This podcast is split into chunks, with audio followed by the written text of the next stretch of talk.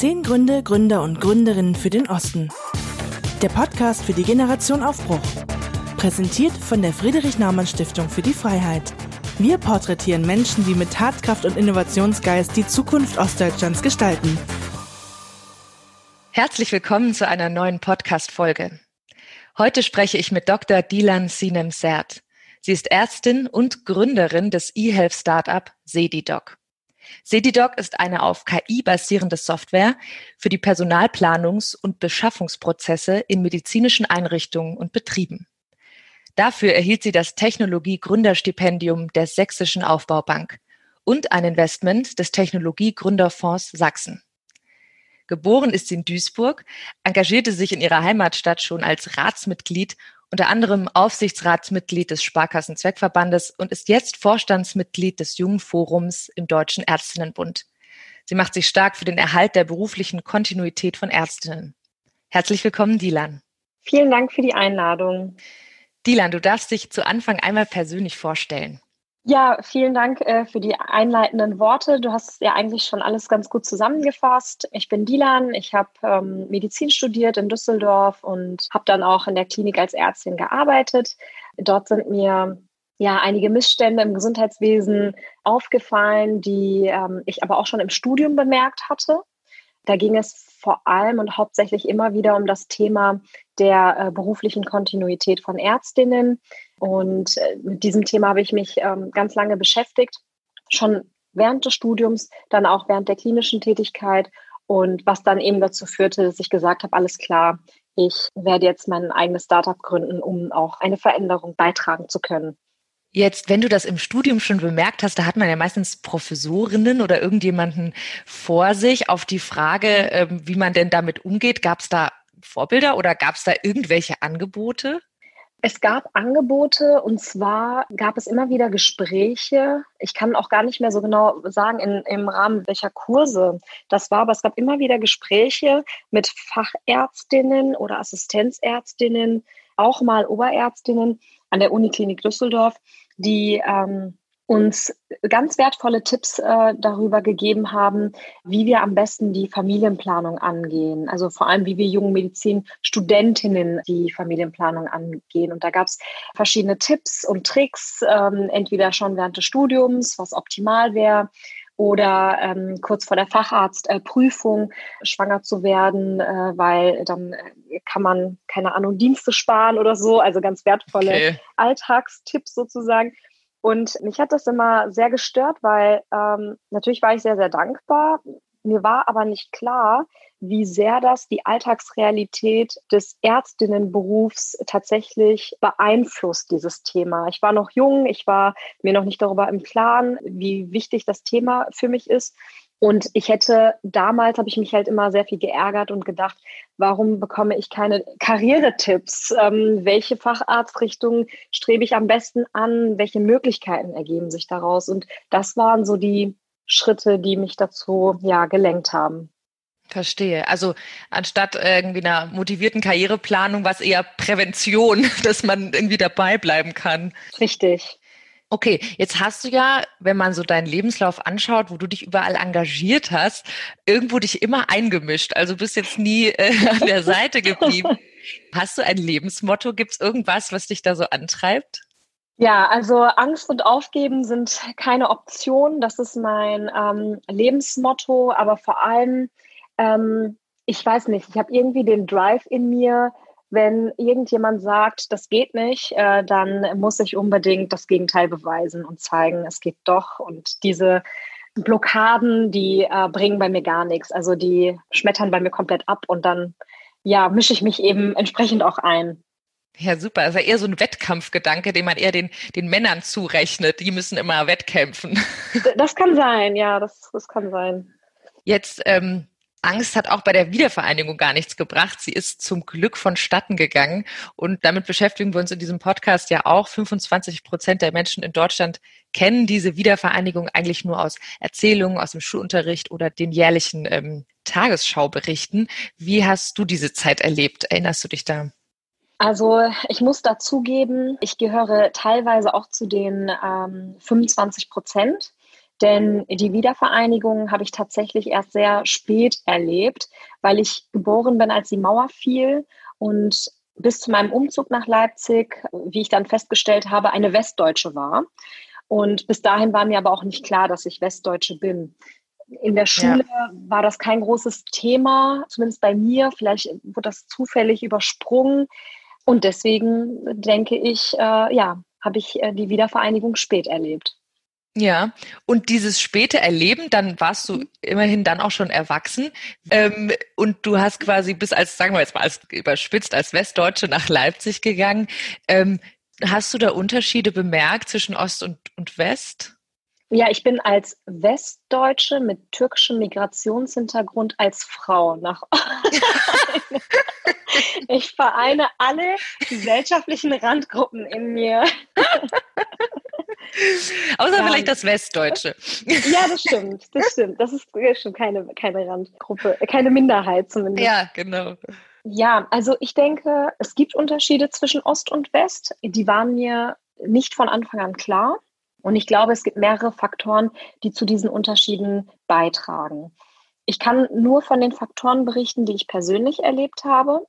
Ein wichtiger Faktor, was zu einem Unterschied führt, ist mit Sicherheit dass es zum Beispiel im Großraum Leipzig oder in Sachsen keine Großkonzerne gibt oder sich kaum, ich meine sogar keine DAX-gelisteten Unternehmen oder Unternehmenssitze befinden. Dadurch gibt es viele junge Menschen in und um Leipzig, aber das Alter ähm, circa 30, 35 bis Ende 40 zieht dann aus Karrieregründen in die westdeutschen Großstädte. Und mhm. ich persönlich, ich habe das hier stark gemerkt, weil das ist ja dann auch die Altersgruppe, mit der man sich dann hier eigentlich wiederfinden müsste. Ja, der Wiederaufbau, was mir eben noch aufgefallen ist, dass der Wiederaufbau sich äh, viel auf Infrastruktur bezogen hat. Wichtig ist aber auch, diese Region für inländische und auch ausländische Unternehmen attraktiv zu gestalten. Da bedarf es zum Beispiel Kommunikationsstrukturen wie schnelles Internet, was heutzutage unbedingt gegeben sein muss. Und das ist meines Erachtens aktuell nicht der Fall. Der bestehende finanzielle Anreiz, der durchaus vorhanden ist, reicht scheinbar nicht aus, dass sich diese Unternehmen hier ja vermehrt ansiedeln. Und ich glaube, das Mindset der Bevölkerung spielt da auch eine ganz große Rolle, die sich unbedingt öffnen muss, damit es eine Entwicklung nach vorne geben kann. Ja. Jetzt bist du ja auch Ärztin und als Arzt hat man ja gefühlt ich will jetzt nicht sagen eine Blase, aber man hat so ein Konstrukt, man so eine eigene Sprache hat. Es gibt diese Abkürzungen. Ich denke mal, die Unis in, im Osten von Deutschland unterrichten nicht anders wie im Westen groß. Gibt es medizinisch, gibt es da Unterschiede in der, ich weiß nicht, in der Arbeitsweise oder ist dir da was aufgefallen? Du meinst in, in den Kliniken? Ja, genau, also in so größeren ähm, Konstrukten, würde ich mal sagen. Also ich denke, dass die äh, Universitätskliniken hier insbesondere auch im Osten äh, hervorragend sind, wo auch wirklich Spitzenmedizin ähm, vorangebracht wird. Und ähm, ich sehe da keine Unterschiede, insbesondere wenn ich mir zum Beispiel die ähm, Führungspositionen ansehe, egal ob in West- oder in Ostdeutschland, die sind ähm, nicht unbedingt paritätisch besetzt. Da gibt es zum Beispiel keine Unterschiede. Ja, das zieht sich dann deutschlandweit und das ist dann äh, auch flächenübergreifend ähnlich. Ja, das fand ich jetzt interessant, weil ich meine, ähm, in so einem medizinischen Kontext, große Krankenhäuser, da hat man ja auch ärztliches Personal, Ärzte aus der, aus der ganzen Welt oder mit verschiedenen Migrationshintergründen. Und jetzt gibt's ja aber im Osten diese sage ich mal, eine andere Arbeitsweise, dass da auch schon immer viel Frauen gearbeitet haben, also Frauen berufstätig waren, das gar nicht so äh, unnormal war wie vielleicht im Westen von Deutschland. Und da habe ich jetzt gedacht, vielleicht bildet sich das ja auch mhm. dann in so größeren Krankenhäusern ab. Anscheinend nicht. Nee, äh, weil ich denke, dass das eine, äh, ja, eine Art Illusion ist. Ich habe hier tatsächlich auch mit vielen Menschen mich unterhalten können, glücklicherweise, die die Wende auch noch ähm, erlebt haben. Und ähm, dass Frauen viel gearbeitet haben, das stimmt. Und ich denke, dass das auch auf jeden Fall fortschrittlicher im Vergleich zur selben Zeit in, ähm, in Westdeutschland war. Allerdings haben diese Frauen viel gearbeitet auf, der, auf den unteren Ebenen. Also es gab ja auch hier im Osten keine ähm, hohe Anzahl an Frauen in Führungspositionen oder in Leitungspositionen. Und das hat sich so weitergezogen. hier ähm, kann es sein, dass das Mindset dann offener ist, dass Frauen dann eher schneller wieder ähm, ärztlich tätig sind. Und das äh, habe ich übrigens auch mitbekommen, dass die wirklich auch eher äh, wieder tätig waren, weil die Gegebenheiten einfach da waren, weil es diese, diesen Support gab, auch für die Kinder, dass sie dann auch wieder ähm, zur Arbeit zurück konnten. Aber es spiegelte sich jetzt nicht in, den, in, der, in der Führungsetage wieder. Ja, also nicht an der, auf der Karriereleiter. Genau, ja. Okay, jetzt kommst du aus dem Ruhrpott, was ja ein riesiges Ballungszentrum ist. Warum hast du denn dann in Sachsen gegründet? Ja, also das stimmt. Ich komme aus dem Ruhrgebiet und habe auch im Rheinland studiert ganz lange und ähm, da schlägt auch mein Herz für, muss ich auch ganz ehrlich sagen. Als junges Startup ähm, sind aber ähm, vor allem die finanziellen Mittel zu Beginn sehr wichtig. Und diese sind im Osten zum Beispiel in Form von äh, kleineren Erstbeteiligungen oder staatlichen Zuwendungen und Zuschüssen ja gut vorhanden. Und das ist ein sehr wichtiger Anreiz, gerade für Existenzgründer, gerade für Startups im Technologiebereich. Die Unterstützung der Sächsischen Aufbaubank zum Beispiel zu Beginn hat mir sehr geholfen, um überhaupt hier erste Strukturen aufbauen zu können und auch dann natürlich die Beteiligung unseres Investors, ähm, dem Technologiegründerfonds Sachsen, ähm, hat uns natürlich viel Vertrauensvorschuss dann gegeben gegenüber Partnern, Kunden und weiteren Investoren. Ich war nämlich mit meinem Startup ähm, nicht nur eine Alleingründerin, sondern auch eine Erstgründerin. Das heißt, ich habe bei jedem meiner Schritte sehr viel lernen können und habe auch vieles äh, versucht, spielerisch zu sehen, um das einfach alles zu verstehen und alles, äh, alle Learnings äh, einfach mitnehmen zu können. Ja, jetzt stelle ich mir immer so vor, wenn man äh, Medizin studiert, neigt man dazu zu denken, dass das auch schnell so eine Berufung ist. Es ist ein mühsames Studium, man muss viel lernen, es ist zeitintensiv. Und ähm, jetzt stelle ich mir vor, du arbeitest dann in der Klinik, das ist eine Form von Sprache und Arbeitsrhythmus und dann möchtest du gründen und bewirbst dich in Sachsen für ein Technologie-Gründerstipendium. Ja. Äh, wie war denn deine Erfahrung da mit diesen, was auch die, die Kommunikation betrifft? Man ist plötzlich nicht mehr im OP-Saal, sondern ja, in so einem Büro. Ja, äh, du, das war eine sehr große Herausforderung für mich, die vielleicht Menschen, die ja sich vielleicht nicht vorstellen können, äh, was es heißt, eigentlich Arzt oder Ärztin zu sein und ja, welchen Lebensweg man dann bis dahin auch hatte, ähm, das nachvollziehen zu können, dass man eben von diesem ganzen Office und Business eigentlich äh, ja keine Ahnung hat. Also ich beschreibe das Gefühl gerne so. Wenn du jetzt sagen würdest, Dilan, pass auf, ich möchte ab morgen operieren, dann würde ich dir ja ganz anfangen mit ganz banalen Fragen.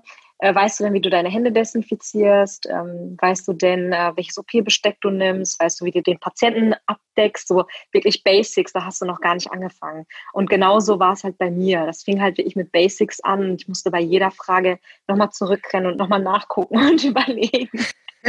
Was bedeutet das jetzt, diese ganzen E-Bezahlen und Businesspläne und und äh, das waren natürlich sehr, sehr große Learnings. Aber die Motivation, das zu tun oder warum ich mich dafür entschieden habe, die war ja ganz klar für mich. In, äh, in Deutschland haben wir ja knapp 400.000 ähm, Ärzte äh, registriert und 25 Prozent der Ärzte sind nicht in ihrem eigentlichen Beruf tätig. Die Mehrheit dieser 25 Prozent sind Ärztinnen. Und für diese Ärztinnen passen die starren Arbeitsmodelle in Praxen und Krankenhäusern spätestens mit der Familiengründung nicht mehr. Und diese Ärztinnen fallen aus dem System raus. Der größte Karriereknick ist leider nach wie vor die Schwangerschaft. Viele Ärztinnen wollen weiterarbeiten, nur eben flexibler und selbstbestimmter. Vielleicht auch nur wenige Stunden im Monat. Und das ist bisher nicht möglich gewesen. Sie fielen raus. Und unsere Plattform bietet die Möglichkeit, weiter im Beruf tätig sein zu können. Und das war eigentlich meine Motivation zu sagen, ich, ich muss es tun und wir brauchen einfach eine Lösung. Und mit Sedidoc haben wir uns zum Ziel gesetzt, diese bisher weitgehend ungenutzte Ressourcen, also Ärztinnen, top qualifizierte Frauen, für unser Gesundheitssystem wiederzugewinnen. Und die Tendenz dieser Ärztinnen ist ja auch steigend, weil wir mittlerweile weil die mittlerweile 60 Prozent der Medizinstudierenden äh, Frauen sind mit steigender Tendenz. Genau, also brauchen wir dringend neue Arbeitsmodelle. Ja, irre. Ich habe mich nämlich gefragt, ich habe diese These von dir gelesen, wie viele Ärzte, also weil ja auch immer geschrien wird, Fachärztemangel, wie viele da nicht mehr praktizieren. Und ich habe mich sofort gefragt, was sind die Gründe? Und jetzt komme ich mir fast blöd vor, weil ich selber eine Frau bin. Ja, klar. Wie soll das denn gehen? Okay, verstehe. Also mit so 60 Stunden plus X. Ähm, ich habe eine Kollegin, die hat mich gestern angerufen und meinte, pass auf, ich habe jetzt eine 64-Stunden-Woche ab morgen früh. Und da sagt sie echt, Dilan, wie, wie soll das gehen? Also wie soll das funktionieren? Und genau das ist das Thema das Mindset äh, derjenigen, die die Krankenhäuser leiten, das muss sich unbedingt verändern. Also einerseits ist es natürlich verständlich, dass Ressourcen gespart werden müssen. Dazu gehört auch Personal, die einfach 60 Prozent der Klinikausgaben darstellen. Aber andererseits kann es auch nicht sein, dass ein Arzt 20 äh, Patienten äh, betreut. Das ist einfach äh, viel zu viel. Hier brauchen wir dringend eine Veränderung und neue Arbeitsmodelle.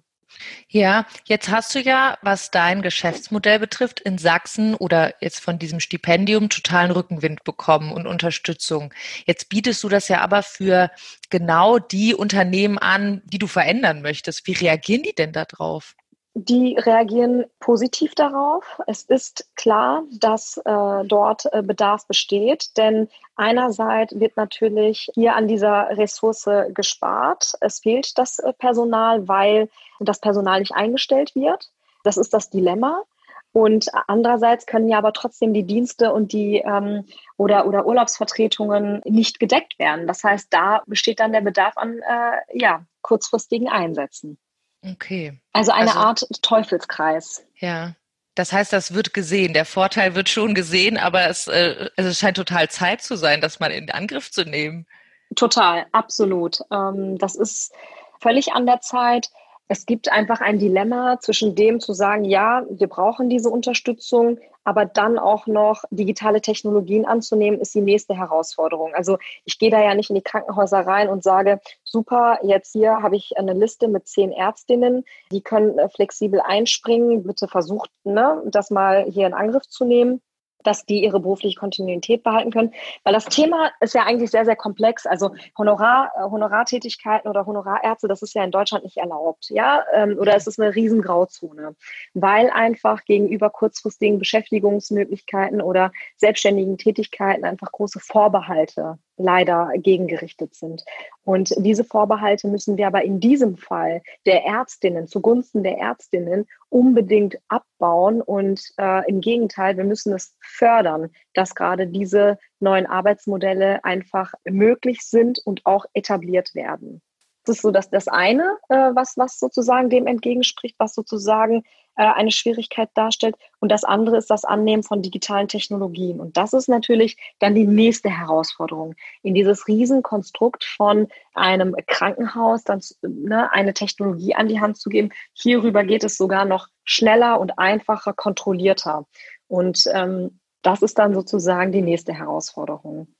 Ja, man sagt ja auch immer so, Gefühle sind träge. Also man gewöhnt sich da schneller an so ein Smartphone oder an irgendeine App, als jetzt an eine moralische Umwälzung. Also, dass ich mal überlege, okay, wie ist denn hier der Arbeitsethos? Wie ist er denn gegenüber Frauen? Das ist natürlich viel träger, so eine Entwicklung.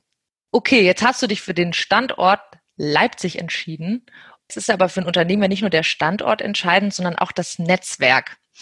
Bekommst du da von den Universitäten oder Hochschulen, auch vielleicht den medizinischen Fakultäten Unterstützung oder wirst du da genutzt? Genau, also Unterstützung habe ich gerade äh, auch ganz am Anfang bekommen von der Uni Leipzig. Da gibt es auch die Möglichkeit ähm, für Existenzgründer eben äh, entsprechend an die Hand genommen zu werden. Ähm, die Strukturen habe ich ganz stark genutzt. Ähm, dann gibt es hier in Leipzig auch, wie auch, also in vielen anderen Städten, aber hier vor allem auch ein sehr großes äh, Gesundheitsnetzwerk an Gesundheitsregionen, wo wirklich zum Beispiel es einen Zusammenschluss von Hausärzten gibt und da bekomme ich auf jeden Fall Rückenwind. Ich habe mir nämlich jetzt vorgestellt, man sagt ja immer Digital Natives, also die jüngeren Generationen können mit all diesen Dingen schon viel besser umgehen. Wenn man dann quasi ja direkt in den Unis schon anfängt, dass das äh, normal ist oder dass so die mhm. Zukunft aussieht, hofft man, dass diese Leute dann irgendwann vielleicht in den Führungsriegen sitzen. Ja, auf jeden Fall. Also die Digitalisierung schreitet ja voran in vielen Branchen und so ist sie jetzt auch im Gesundheitswesen angekommen oder äh, da geht's jetzt so langsam los. Und wichtig ist gerade bei der Digitalisierung im Gesundheitswesen, dass auch Ärzte auf diesen Zug aufspringen und diese mit gestalten und auch mitbestimmen. Denn es bringt uns nichts, wenn digitale Technologien entwickelt werden und einerseits da versucht wird, mit Hochgeschwindigkeit das zu etablieren, aber die, die es dann anwenden sollen, äh, es vielleicht nicht annehmen, weil sie denken, ich habe damit gar nichts am Hut, ich weiß überhaupt nicht, was das ist und ich weiß überhaupt nicht, was das jetzt bringen soll. Und deswegen müssen wir wirklich gerade Digital Health oder Innovative Health ganz früh in das Medizinstudium zum Beispiel auch integrieren, dass das Mindset sich verändert und dass das Wissen einfach auch gesteigert wird. Ja, ich, ich bemerke das auch. Es gibt ja immer mehr so Apps oder auch ja Online-Apotheke, also irgendwo immer mehr Angebote medizinisch auch online. Und dieser Mensch, diese Frau oder der Mann im weißen Kittel sind aber irgendwie immer noch Vertrauen einflößend am allermeisten. Also denen vertraue ich irgendwie am, am ehesten noch. Und wenn mhm. die dann so eine App oder so ein Konstrukt ablehnen, dann ist das für mich sofort gestorben. Also das merke ich ganz schnell. Dass du Vertrauen in einen Arzt hast, ist ja auch sehr gut und sehr wichtig. Und das Vertrauen wird ja auch aufgebaut. Also diese Beziehung wird ja auch aufgebaut. Aber ja. schön wäre trotzdem, wenn digitale Technologien das Gesundheitswesen entlasten könnten und Mediziner und Medizinerinnen hinter diesen Produkten stehen könnten. Aber da muss wirklich aufgepasst werden. Da muss ich von Anfang an ähm, äh, Medizinerwissen einfach auch eingebunden werden. Ja, also eigentlich von totalem Vorteil dass du selbst Ärztin bist, oder? Also allein was die Kommunikation mit Ärz anderen Ärzten betrifft. Total, also auf jeden Fall, weil ich ähm, da mich auch ganz klar positioniere und sage, passt mal auf, äh, liebe Ärzte, wir müssen das jetzt machen. Das wird sowieso passieren. Mhm. Und besser ist, wir bestimmen da äh, mit, weil äh, es betrifft unser Arbeitsleben am Ende des Tages. Und die Digitalisierung ist ja nicht nur äh, die Digitalisierung von analogen Prozessen in, in digitale, sondern es ist ja eine Transformation unserer Arbeitswelt gerade äh, in vollem Gange. Und diese Transformation bedeutet, äh, dass die Karten neu gemischt werden. Und ähm, das Mischen der neuen Karten bedeutet, äh, entweder ist man da mit am Tisch, während diese Karten gemischt werden und kann da mitbestimmen und mitspielen, oder man ist da raus. Und deswegen ist es ähm, nicht nur wichtig, dass Ärzte da mit dabei sind, sondern auch insbesondere Ärztinnen, weil ähm, Frauen werden sonst die Verlierer dieser digitalen Transformation sein. Weil die, ne, die Arbeitswelt ist sowieso nicht so, m, hm, auf Frauen ausgerichtet. Als damals die ganzen arbeitsrechtlichen Grundlagen ähm, aufgebaut wurden, da waren Frauen ja kein relevanter Teil der arbeitenden ähm, Bevölkerung. Und äh, das hat sich aber mittlerweile geändert, aber wir leben in Konstrukten, die nicht auf uns als Frau angepasst sind. Das heißt, jetzt haben wir die Möglichkeit, wirklich mitzubestimmen und mitzugestalten, dass auch wir in diese Arbeitswelt reinpassen. Ja, unbedingt. Also um, im Spiel mitspielen, das ist ein gutes Bild. Oder? Voll, voll. Und Spielen macht ja auch Spaß. Also das ist ja auch, das muss man Frauen ja auch immer so ein bisschen ja. nochmal betonen, so dass mit der Arbeit, das wird dir nicht einfach gemacht, aber jeder Mensch blüht ja auf, wenn er im Tun ist, wenn er eine Tätigkeit hat. Das, wenn es Spaß macht. Wenn es Spaß macht, genau. Dieser große Druck ist. Natürlich ist das viel Mindset, aber es sind halt auch viel Strukturen, die dann ja. Und auch was den, wir haben eben von Wettkampf gesprochen, gewinnen will auch jeder. Also das brauchen wir jetzt keiner erzählen, das Mitspielen reicht. das unbedingt, gewinnen will auch jeder. Jetzt hast du mir eben dieses Bild gegeben, wenn ich jetzt sage, Dilan, morgen gehe ich in den OP. Und dein Bild hat sehr gut funktioniert, weil ich habe sofort Stress bekommen. Richtige Anfall hier bekommen.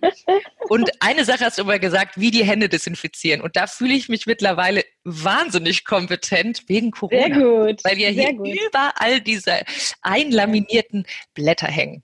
Das ist aber noch nicht ausreichend, um in eine chirurgische Operation zu gehen. Mist. Okay. Ja, tut mir wirklich leid, aber. Nee, gut, ich, ich lasse es morgen mit dem OP. Ich mach, ich mach's doch nicht. ja, genau. Aber, aber du ahnst es genau. schon, jetzt kommt die Corona-Frage. Jetzt bist du ja Gründerin eines Unternehmens und dann kam Corona. Wie hast du diese Zeit erlebt? Oder was hat, was hat das angerichtet oder vielleicht auch nicht? Eine sehr große Herausforderung. Also da äh, bin ich auch ganz ehrlich, wir haben ja 2019 im Dezember unsere erste Finanzierungsrunde überhaupt abgeschlossen. Wir hatten ein fertiges Produkt, wir hatten unsere ersten Kunden. Ähm, wir wollten ab Januar voll durchstarten, waren schon in Gesprächen mit weiteren Investoren. Aber da kam eben äh, direkt Corona dazwischen und alles war natürlich on hold. Entsprechend haben wir innerhalb von äh, zwei, drei Wochen, dadurch, dass dann die Krankenhäuser auch natürlich das Personal zurückgefahren haben und ähm, oder den Personaleinsatz zurückgefahren haben, war es natürlich für uns schwierig. Es haben sich aber neue Türen eröffnet, äh, womit wir dann unser zweites Produkt vollständig entwickeln konnten und was gerade auch pilotiert wird. Das ist nämlich ähm, CD Work und ähm, CD Work ist eine, eine Weiterbildungssoftware und Weiterbildungsorganisationssoftware für Ärztinnen und Ärzte, die sozusagen genutzt wird, damit die äh, Weiterbildung reibungslos stattfinden kann, damit Rotationen reibungslos stattfinden können äh, innerhalb Kliniken oder innerhalb von ähm, mehreren regionalen Kliniken und Praxen.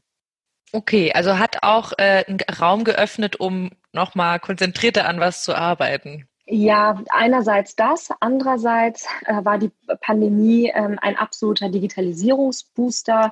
Viele Bedenken waren über Nacht wie weggewischt und ähm, wir haben durchweg positives äh, Feedback erhalten. Also das war nicht immer so. Vorher mussten wir viel Überzeugungsarbeit leisten, auch ganz grundsätzlich, dass Digitalisierung etwas Positives im Gesundheitswesen sein kann. Jetzt sehen wir, wie neue Technologien sinnvoll eingesetzt werden können und zurzeit kommen auch immer mehr Nachfragen und zwar auch Nachfragen von Institutionen, mit denen wir vorher ja als, als Startup nicht in äh, Kontakt äh, treten konnten. Das ist auch ein bisschen tragisch, weil es zeigt, wie viel Potenzial über Jahre liegen geblieben ist. Und ich hoffe einfach nur, dass das nicht ein kurzzeitiger Effekt war und Deutschland endlich begriffen hat, wie viel Nachholbedarf wir haben. Ja, aber ich meine, für Kliniken wurde das ja wahnsinniger Alltag, wenn man Assistenz auf, weiß ich, Onkologie oder so ist und man hat morgens immer die Corona-Tests und man fällt plötzlich aus für 14 Tage. Äh, da muss ja Schnellersatz her oder die anderen Ärzte sind chronisch oder wahrscheinlich eh chronisch überlastet. Mhm. Genau, das ist der aktuelle Zustand. Und da brauchen wir Veränderungen. Da brauchen wir wirklich neue, neue Systeme, neue Strukturen, neue Arbeitsmodelle. Denn äh, das, wie es jetzt ist, das kann nicht die Zukunft sein. Das wird nicht funktionieren. Okay, ja, die Pandemie als Werbeblock wünschen wir uns jetzt mal. nee, oder eher als Sensibilisierung. Vielleicht, vielleicht auch so. Jetzt ähm, bist du ja auch sehr engagiert für Female Empowerment und für, ja, haben wir eben drüber gesprochen, auch die Idee dieser von Sedidoc ist darauf gegründet zu sagen, hey, wie kann man denn die Arbeitswelt für Frauen irgendwie fähiger gestalten oder erreichbarer?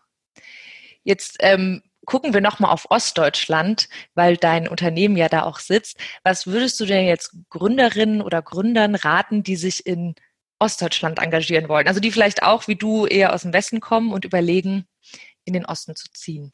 Also meine größten Learnings waren, ähm, dass man, bevor man gründet, egal ob Ost oder West, äh, mit allen Stakeholdern spricht, seine Kunden und vor allem deren Netzwerke kennenlernt und versteht. Also know your customer und äh, dann erst sozusagen gründet und äh, dazu dann auch ein sehr gutes Team aufbaut. Ja, das kann ich generell für ne, Ost und West eigentlich sagen. Ja, jetzt apropos Team, wie hat sich das bei dir gestaltet? Wie hast du dein Team zusammengestellt? Hattest du das vorher schon oder hast du das dann in Leipzig vor Ort gesucht? Nee, das hat äh, tatsächlich direkt vor Ort ist das passiert. Und zwar, das ist äh, dann tatsächlich etwas, ich hatte schon das Gefühl, dass das was Ostspezifisches war, weil es gibt hier in Leipzig vor allem unglaublich viele junge Studenten. Das ist hier eine richtige Unistadt und ähm, die Studenten sind super interessiert und man findet ganz schnell auch helfende Hände und Unterstützer. Und so habe ich zum Beispiel meine beiden Entwickler gefunden, die bis heute immer noch am Start sind. Ja, super. Also ähm, das Bildungsniveau wird im Osten ja eh gelohnt, das kannst du bestätigen. Das kann ich bestätigen. ähm, die Broschüre der Friedrich Naumann Stiftung für die Freiheit, die hat 30 interessante Fakten für die Einheit zusammengestellt. Also diese Wiedervereinigung, die wir ja auch feiern. Und wir wollen ja überhaupt nicht so betonen, dass es Ost und West faktisch noch so gibt. Und die Broschüre informiert dann quasi darüber, okay, wo wurde der Rückstand denn aufgeholt? Wo ist er immer noch da? Und wo liegt der Osten lang schon vorne? Und einer dieser ähm, Fakte, die ich jetzt bei dir auch doch zitiere, weil du in Leipzig wohnst, ist, dass Leipzig boomt. Also, dass diese Stadt in den letzten zehn Jahren zwölf Prozent Zuwachs hatte. Was ist denn deine Meinung, woran liegt dieser Trend zum Wachstum? Ich glaube, ein wichtiger Faktor sind die jungen Leute, die hierher ziehen. Und die jungen Leute äh, ziehen hierher oder sind ganz lange hierher gezogen äh, aufgrund der Mietpreise. Also der, im Vergleich mit den ganzen westdeutschen Städten. Ich meine, München, ich weiß gar nicht, wie attraktiv München für so ein, für irgendwie junge Studenten äh, mittlerweile noch ist. Klar, die äh, Universitäten sind sehr renommiert. Aber das Wohnen dort äh, ist ja, stelle ich mir als sehr qualvoll vor.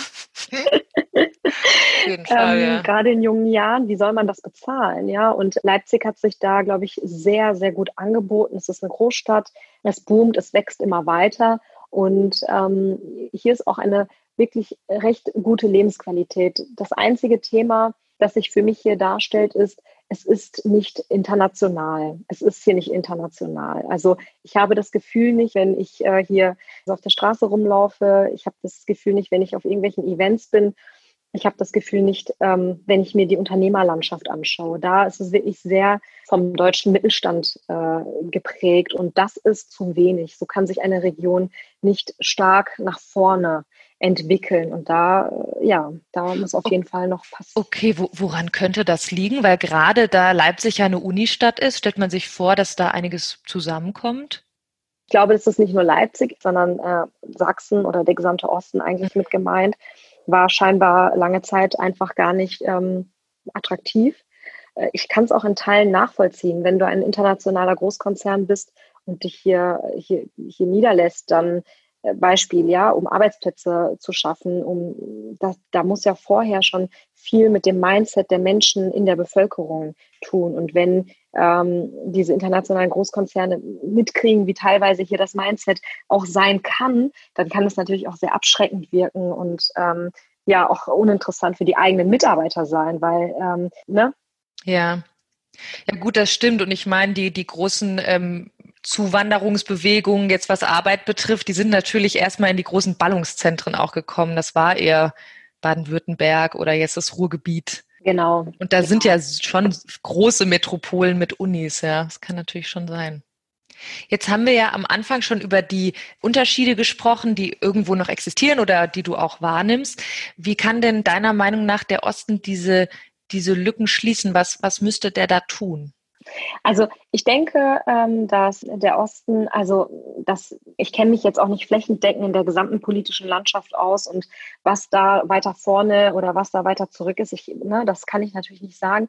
Aber ich glaube, dass das noch einige Jahre in Anspruch nehmen kann. Nichtsdestotrotz ist das Sichtbarsein schon sehr wichtig und da kann der Osten natürlich auch mit positiven Nachrichten werben und äh, Lücken äh, schließen. Das ist dann natürlich ja, sehr viel Eigenmotivation, die vielleicht die Politik äh, zeigen muss. Das könnte es sein. Ja.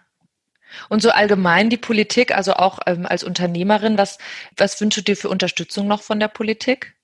Ähm, ich denke, ähm, was gerade für junge Startups wichtig ist, sind dann irgendwann nicht mehr nur die finanziellen Mittel, sondern einfach auch die aktive Steuerung und die Einbindung von jungen Ideen und Startups in Unternehmen. Und das geht ja eigentlich ganz gut. Die Reichweite ist ja hoch.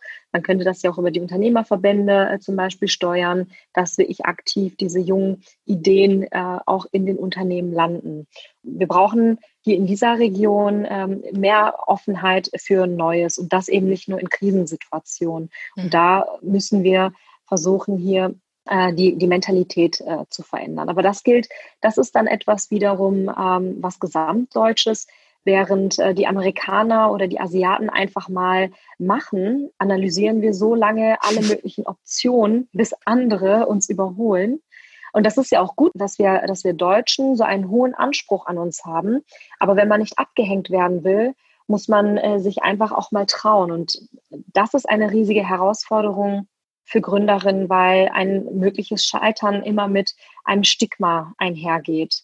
Und in meinem Bereich sehe ich ja, wie sehr wir uns beim Thema Arbeit an etablierte Konzepte klammern. Vorbehalte gegenüber flexiblen Arbeitsformen müssen hier endlich abgebaut werden. Da müssen wir viel mehr die Chancen im Blick haben. Und wir haben einen sehr äh, starren Rechtsrahmen, der sich ähm, an längst überholten Konstrukten orientiert und dadurch flexibles Arbeiten allein schon sehr schwierig oder sogar unmöglich macht. Ja.